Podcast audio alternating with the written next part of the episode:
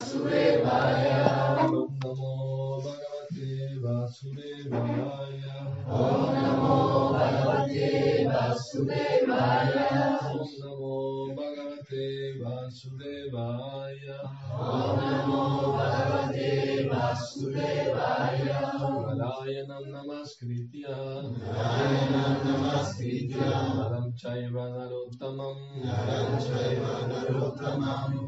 सरस्वतीं व्यासं देवी सरस्वतीं व्यासं ततो जयमुदीरये ततो जयामुदीरये नस्तप्रयेष भद्रेषु नष्टप्रयेशवादेषु नित्यां भगवतः सेवया। नित्यं भगवतः सेवया। भगवति उत्तमश्लोके। भगवति तमश्लोके भक्तिर्भवति नैष्टिकी भक्तिर्भवति नैष्टिकी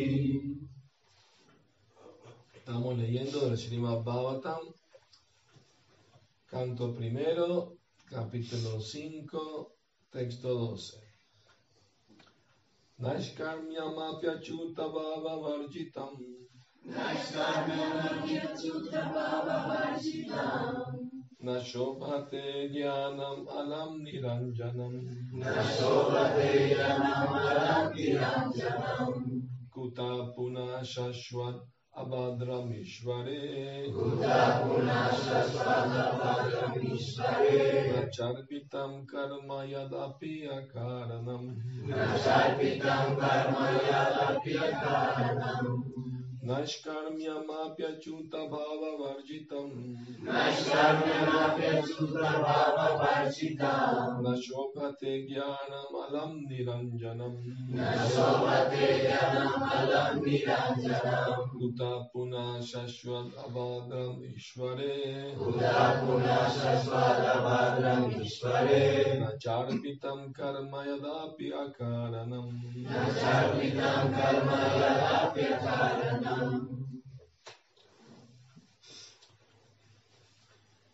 Traducción, por favor, repita. Naishkarmiam. Naishkarmiam. Autorealización. Autorealización. Estando liberado de las reacciones del trabajo fruitivo. Estando liberado de las reacciones del trabajo fruitivo. Api. Api. A pesar de. A pesar de. Achuta. Achuta. El infalible Señor. El infalible Señor. Bhava, Bhava, concepto. concepto, Varjitam, Varjitam, desprovisto de desprovisto de Na, Na, no, no, Shobhate, Shobhate, se ve bien. se ve, Jnanam, Jnanam, conocimiento trascendental. conocimiento trascendental, Alam, Alam, luego. luego, Niranjanam, Niranjanam, libre de designaciones. libre de designaciones, Kuta, Kuta, ¿dónde está? ¿dónde está? Una, Una, de nuevo. de nuevo, Shashwat, Shashwat, siempre. siempre, Abhadram, Abhadram, desagradable. desagradable, Ishvare, Ishvare, al Señor. al Señor, Na, Na, no. no, Cha, Cha, y. Arpitam, Arpitam, ofreciendo. ofreciendo, Karma, Karma, trabajo fruitivo. trabajo fruitivo, Yat api, Yatapi, que es. que es, Akaranam, Akaranam, no fruitivo. no fruitivo.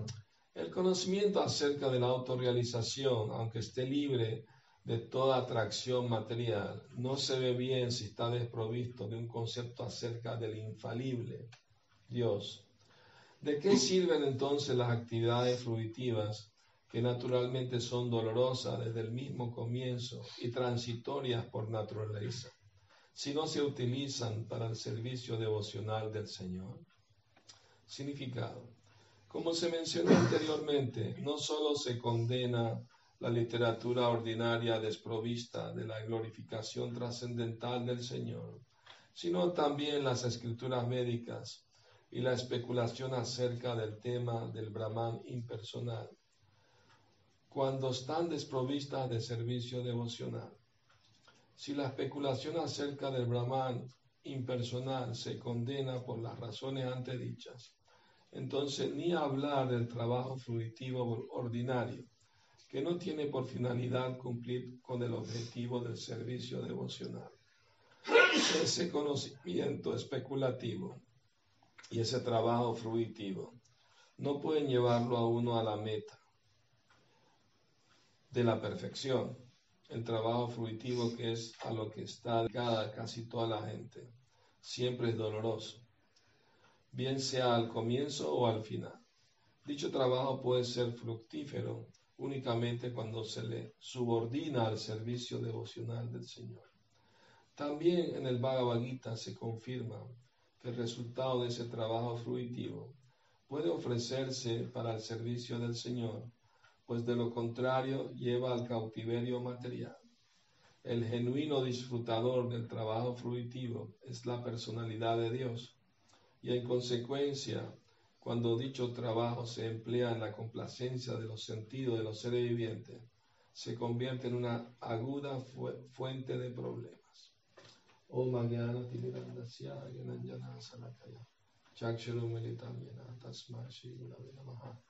Nací en la más oscura ignorancia y mi maestro espiritual, Shila Prabhupada, abre mis ojos con la antorcha del conocimiento.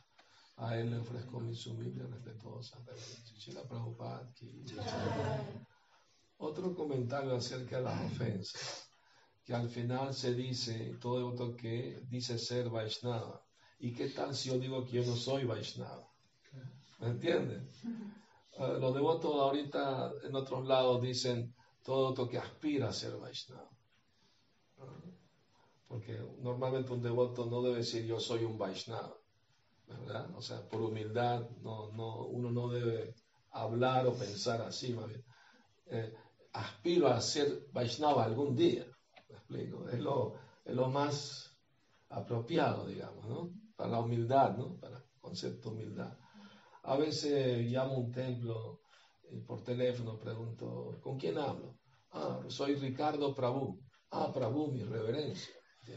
O sea, los devotos no se deben llamar a sí mismos Prabhu. Somos Das todos, Das y Dasi, sirvientes. ¿Me explico? Prefiero que me llamen Prabhu. ¿Cómo? o sea, ¿entiendes? No es correcto ni para hombres ni para mujeres. Somos Das y Dasi, sirvientes. ¿Me explico? Porque ha habido controversias con eso, que las mujeres hay que llamarlas Prabhu. Pero es que nadie debe querer llamarse Prabhu, ni hombre ni mujer. Somos sirvientes. Si alguien te quiere llamar Prabhu porque te respeta, está bien, pero no es que uno va a decir, prefiero que me llamen Prabhu. ¿Cómo? no, está, bien el concepto, ¿me entiendes? No, es lógico, ¿no? Entonces, eh, nuestra filosofía es, como el señor, el señor Chaitanya, Gopi, eh, eh, Gopi Vartupada Malayur Dasa, Dasa, Nudasa. Somos sirvientes del sirviente, del sirviente, del amo de las Gopi. Prabhupada dijo mil veces removido hacia atrás. Y como dijo Jesucristo, los últimos serán los primeros. Entonces, esa es nuestra filosofía. Bueno, aquí se habla del trabajo fruitivo. Esa palabra fruitivo la gente no la entiende. Para Dios, ¿qué significa eso? O sea, en el lenguaje de la gente, decir trabajo fruitivo, ¿de qué me estás hablando? Entonces, eso necesita explicación. Fruitivo quiere decir que esperas un fruto de tu labor para tú disfrutar del resultado de tus actividades. O sea, karma, resultado de tus actividades lo disfrutas tú y eso crea enredo, cautiverio. ¿no? Están hablando del trabajo ordinario, no están hablando de los cuatro principios. Sino toda la gente tiene que trabajar para vivir, obviamente, para ganar dinero. Y en el Bhagavad Krishna dice, nadie puede mantener su cuerpo y alma juntos si no hace algún trabajo. Entonces eso es lógico. Ahora bien, ¿qué significa trabajo fruitivo? Significa eso, que tú esperas un fruto para tú disfrutar de los sentidos materiales. O sea, tu objetivo es el disfrute material. Pero los devotos también tienen que trabajar, ¿no? sobre todo los devotos casados, tienen familia, tienen que trabajar. Entonces, ¿cómo ellos no entran en esta categoría de trabajo fruitivo? Hay que seguir el ejemplo de Shila Bhaktivinoda Thakur. Él era jefe de familia, tenía 11 hijos y trabajaba como magistrado, era juez de una corte. Pero él oraba a Krishna, mi Señor, si trabajo para mantener esta familia, es porque este, tu esposa, estos son tus hijos, esta es tu casa, yo aquí solamente soy tu sirviente.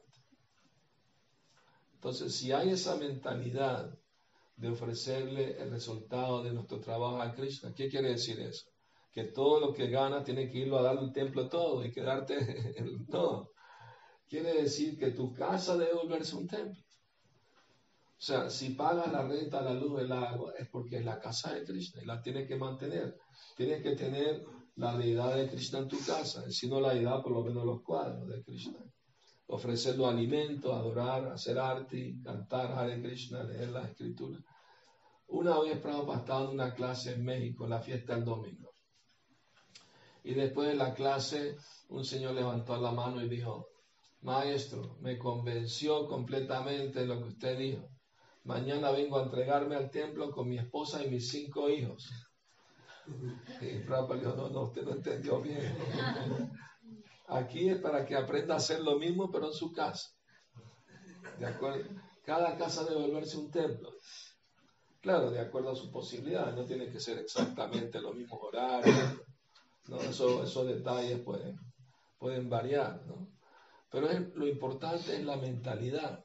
Por ejemplo, en, la décima ofensa dice no mantener apegos materiales. Después de haber escuchado muchas instrucciones al respecto. ¿Qué quiere decir eso? ¿Quién no tiene apego material? El Bhaktivinoda Thakur lo explica de la siguiente manera. Después de ser iniciado en el santo nombre, si alguien sigue pensando, yo soy este cuerpo y todo lo relacionado con cuerpo es mío, mi casa, mi familia, mi dinero, me pertenece a mí, eso es mantener apego material. El momento que tú piensas que todo es propiedad de Krishna y para el servicio de Krishna, aunque tengas cosas materiales y tengas algún apego por ellas, pero sabes que el propietario, el disfrutador es Krishna.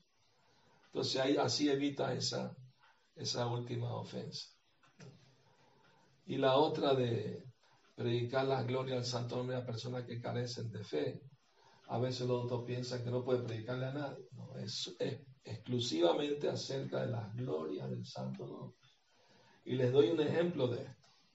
Una vez Shila Prabhupada estaba conversando con una persona nueva, eso fue en Inglaterra, y al lado estaba un discípulo. Y en un momento el discípulo intervino en la conversación y le dijo al Señor, Señor, cante Hare Krishna, porque si canta Hare Krishna va a sentir mucho éxtasis. Y el hombre lo miró incrédulo que era la primera vez que venía a un templo, no, tenía fe en lo que le estaba diciendo. Y cuando el hombre se fue, Prabhupada le dijo al discípulo, cometiste la novena ofensa. A todo el mundo lo invitamos a cantar Hare Krishna, pero no le hablamos de las glorias del canto Hare Krishna si, hasta que no tenga un poquito más de fe en el, canto, en el proceso de cantar.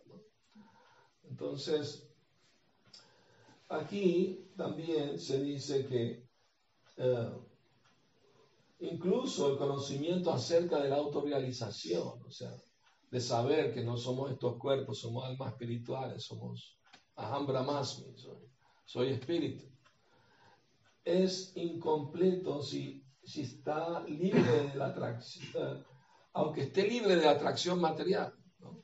¿Me explico? Brahma Bhuta Prasannatma Nasochatina Kanshati Samasarveshu Bhuteshumat Bhaktim Lavate Param. Alguien que entiende que no es el cuerpo material, pero para no es suficiente saberlo solo teóricamente, hay que experimentarlo. El método para nosotros experimentarlo es a través del servicio devocional, porque es la, la función, la actividad eterna del alma, ¿no? De ser sirviente como le dijo Chaitanya Mahaprabhu Sanatan Goswami cuando le preguntó, ¿no? ¿Qué ame? ¿Quién soy yo? Está para atrás, ¿por qué estoy sufriendo las triples miserias? Y el señor Chaitanya le dijo, Jivera Swarupa hoy Krishnera Nityadas, tu posición es la del ser eterno sirviente de Krishna. Esa es tu posición natural eterna. ¿Ah? Pero el concepto de que soy alma espiritual, sin el concepto de ser eterno sirviente de Krishna, ¿no? es, no es completo. Entonces, ¿qué hablar de, simplemente querer disfrutar del mundo material a través de las actividades de ganancia material. Fruitivo quiere decir que quieres ganancia para tu disfrute personal. ¿no? Eso es, ese es el concepto, la idea. Claro que existe el karma yoga, que quiere decir, aunque estás apegado, ¿ah? ofrece el resultado. ¿no? ¿Me explico? El, verso donde Krishna dice, eh, todo lo que coma, todo lo que haga, todo lo que es, ofrécemelo a mí. Realmente eso es karma mishra bhakti es, servicio emocional mezclado con cal. O sea, haz lo que te gusta, pero ofrécemelo a mí. ¿Entiendes? En cambio, el servicio devocional puro no es simplemente ofrecer algo a Krishna, o lo que come o lo que hace, es ofrecerte a ti mismo a Krishna. ¿Ah? Como decía Bhaktivinoda Thakur en sus oraciones, Manasa deho geho yo kichumor, apadenanda kishore mi querido Nanda Kishore Krishna, te ofrezco mi mente, manasa, dejo, mi cuerpo, dejo mi hogar, todo. Entonces, eso es la verdadera Sharanagati, verdadera entrega, ¿no? Sentirse siempre dependiente de la protección del Señor como nuestro único protector y proveedor, ¿no?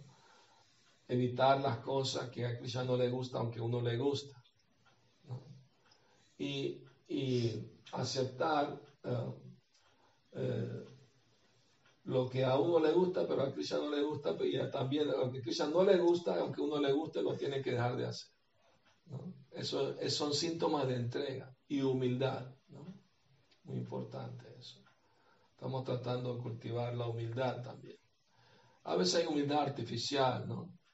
Una vez me contó Yapata Camara cuando era devoto nuevo, en Toronto, en Canadá, él le dijo, Prabhupada, yo soy el más caído. Y Prabhupada, tú no eres el más nada.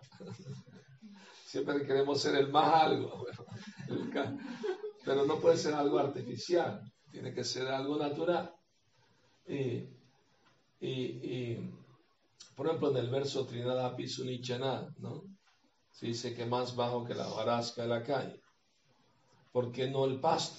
Porque el pasto, si lo pisas, baja la cabeza, pero levanta el pie, vuelve a levantar la cabeza otra vez. Entonces el, pasto no es buen eh, símbolo de humildad. En cambio la barasca, como está suelta, el viento la lleva a un lado, la lleva a otro lado, no, pone resistencia. En la tarde les enseño una canción que escribí sobre ese verso, en español. Eh, ¿Y qué quiere decir eso? Que verdadera humildad significa no poner resistencia a la instrucción del Guru y de Krishna. Eso es verdadera humildad. Srila Bhaktisiddhanta dijo que el acto de Hanuman de quemar la ciudad de Sri Lanka es Trinada Pisunichena. Amplifica el, verso de verdadera humildad. ¿no? O sea, el señor Ramachanda no le pidió a Hanuman quemar la ciudad. ¿Me explico? Pero él, para infundirle, infundirles temor, que si un sirviente Ramachanda les puede crear tanto caos, que hablar si el Señor mismo viene. Así que, entonces fue un acto de humildad de parte de, Hanuman. Aunque hay un pasatiempo también del uh, Ramayana, que también el señor Ramachandra le da una enseñanza de humildad a Hanuman. Porque mientras estaban construyendo el puente, lanzaban enormes rocas con ella escrito el nombre de Rama y ahí flotaba el agua en el océano. Prabhupada dice que si Dios puede hacer que los planetas floten en el espacio, porque no puede hacer que flote una piedra en el mar? Para él no es ningún problema. Entonces, Hanuman estaba poniendo enormes rocas. Pero pasó lo siguiente. Una ardillita que estaba ahí también quería ayudar. Entonces agarraba pequeñas piedritas y iba a correr a ponerlas ahí. Pero Hanuman le dijo, me estás estorbando en el camino, ponte de un lado, muévete para allá. Y el señor Machanda le riñó, le dijo, el servicio de ella es tan valioso como tu servicio, porque está haciendo todo lo que puede de acuerdo a su capacidad. Así que pídele perdón a la ardillita. Y Ramachandra le pasó dos dedos en la espalda de la ardillita y quedaron esas dos líneas. Por eso tienen algunas ardillas, las que son descendientes de esas. le tienen esas dos líneas en la espalda. También en algún momento, mientras hacían el puente, Ramachandra le dijo a Hanuman, Hanuman, ¿por qué no traes una montaña y terminamos de hacer esto de, una, no? Estoy desesperado ya de, terminar el puente. Y Hanuman voló y, llegó a brindar y volvió a la colina Govardhan. Y dijo, ah, esta montaña la pongo, terminamos el puente ahí mismo. Y trató de levantarla y no pudo. Dijo, oh, debe ser una gran personalidad. Primero déjame hacerle parígrama, circunambular la colina. ¿no? O sea, Hanuman fue el primero en hacer Govardhan Parikrama. Dio la vuelta a toda la colina y entonces le pidió, por favor, ven conmigo para servir a mi señor Ramachandra, que va a rescatar a su esposa. Sí, sí, sí, por favor, llévame, quiero servir a mi señor. Y cuando lo estaba empezando a levantar, escuchó la voz de Ramachandra en el cielo. Hanuman, ya terminamos de hacer el puente, no traiga más. y Govardhan se lamentó, perdí mi oportunidad de servir a mi señor. Y Ramachandra no te preocupes, voy a venir en dos para Yuga, vas a hacer mucho servicio para mí. Entonces, Radharani le dio el nombre a Govardhan Haridas Savario, el mejor sirviente de Hari, porque provee de pasto para las vacas, ah, cuevas para refugiarse del sol, de la lluvia, manantiales, frutas, vegetales, hasta minerales.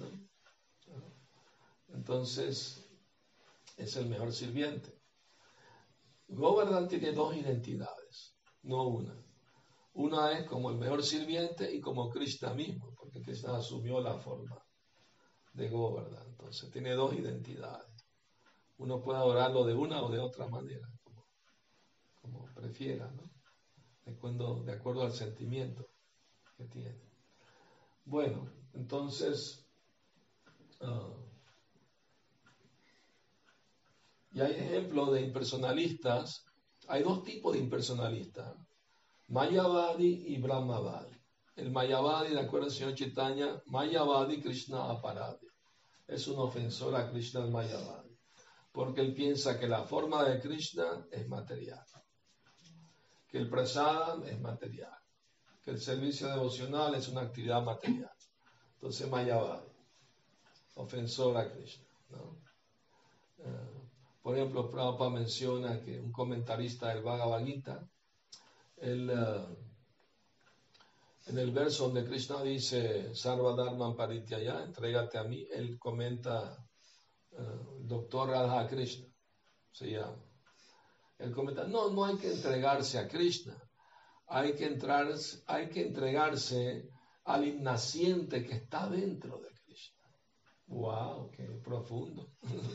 está ofendiendo, está diciendo que hay una diferencia entre el interior y el exterior de Cristo.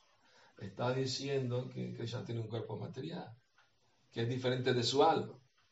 ¿Me explico? Y es una ofensa. Una vez tuve que corregir a un devoto porque estaba dando una clase y dijo, Cristo no se identifica con el cuerpo. Dije, un momento, un momento, eso no es para Cristo, eso es para nosotros. Cristo no hay diferencia entre su alma y su cuerpo, son uno y el mismo. ¿Me entiendes? Entonces, es importante, ¿no? Eso.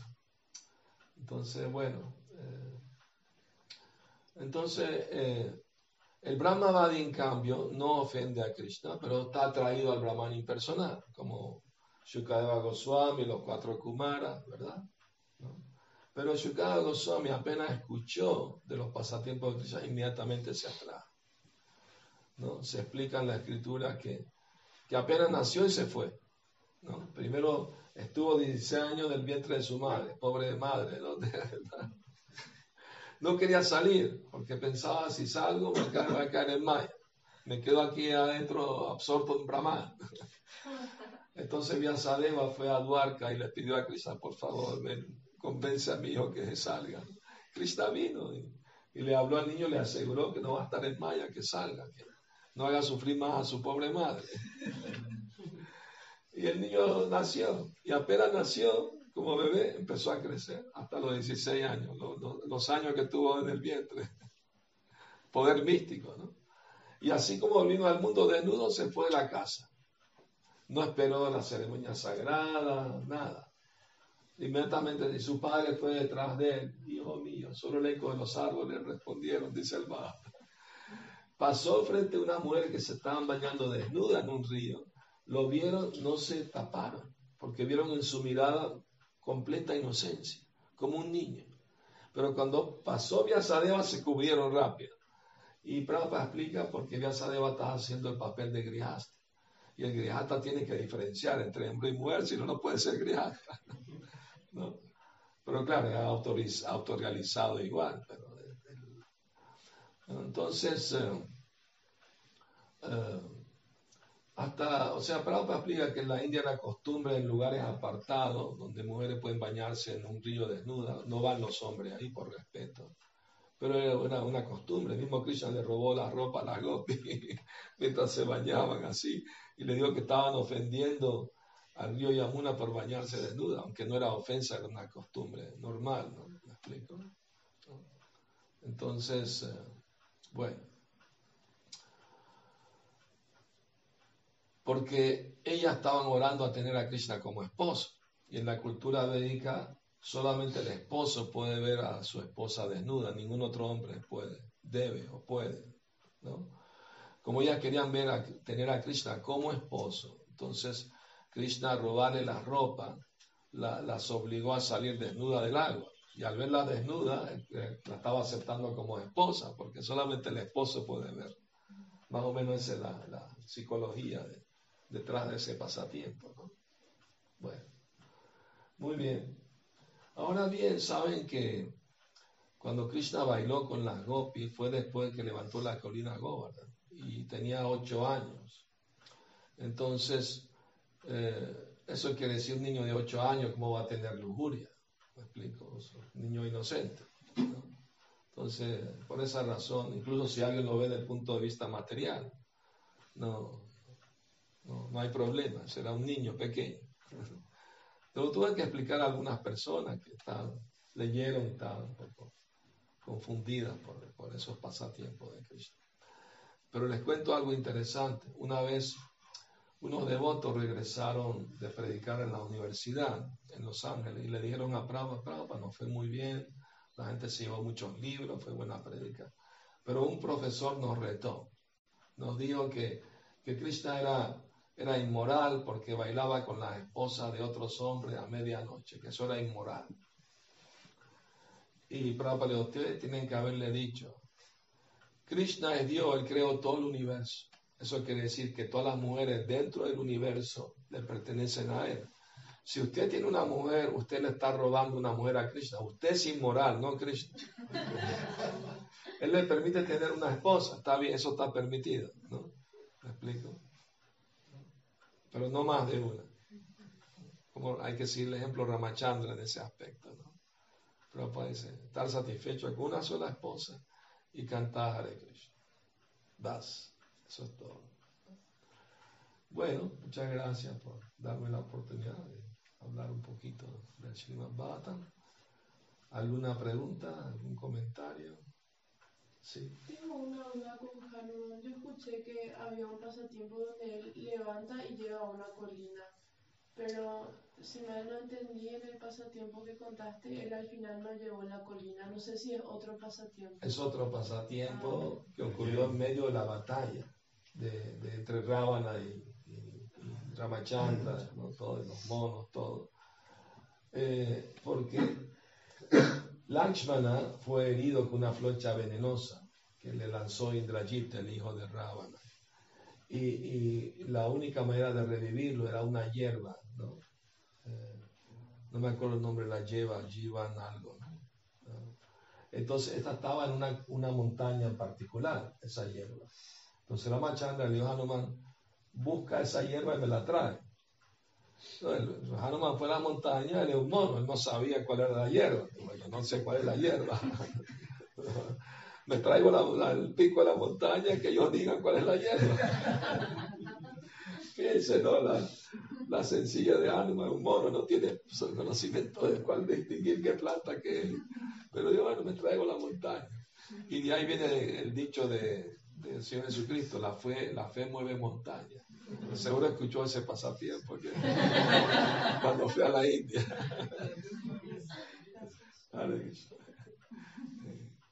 ¿Sí? Eh, tengo una duda con eso de eh, más de una esposa. Es sí. que Prabhupada también se había querido casar en un casado. Es verdad, es cierto, pero su padre le dijo, qué bueno que no te gusta mucho tu esposa, porque el día que le toca tomar si no te va a costar demasiado.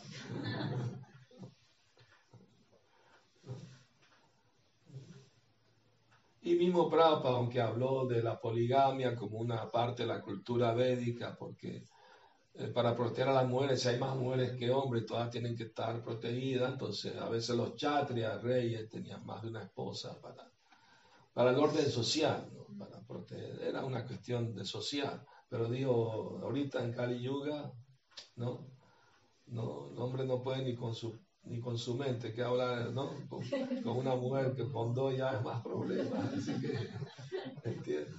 Pero para en Kali Yuga, si un hombre puede mantener una esposa un poco así, o es un héroe, ¿no? Se considera un héroe. ¿no? Entonces, ¿no? Bueno. Para Dios, si alguien lo quiere hacer, no lo puede hacer él mismo, tiene que hacerlo fuera de él. ¿no?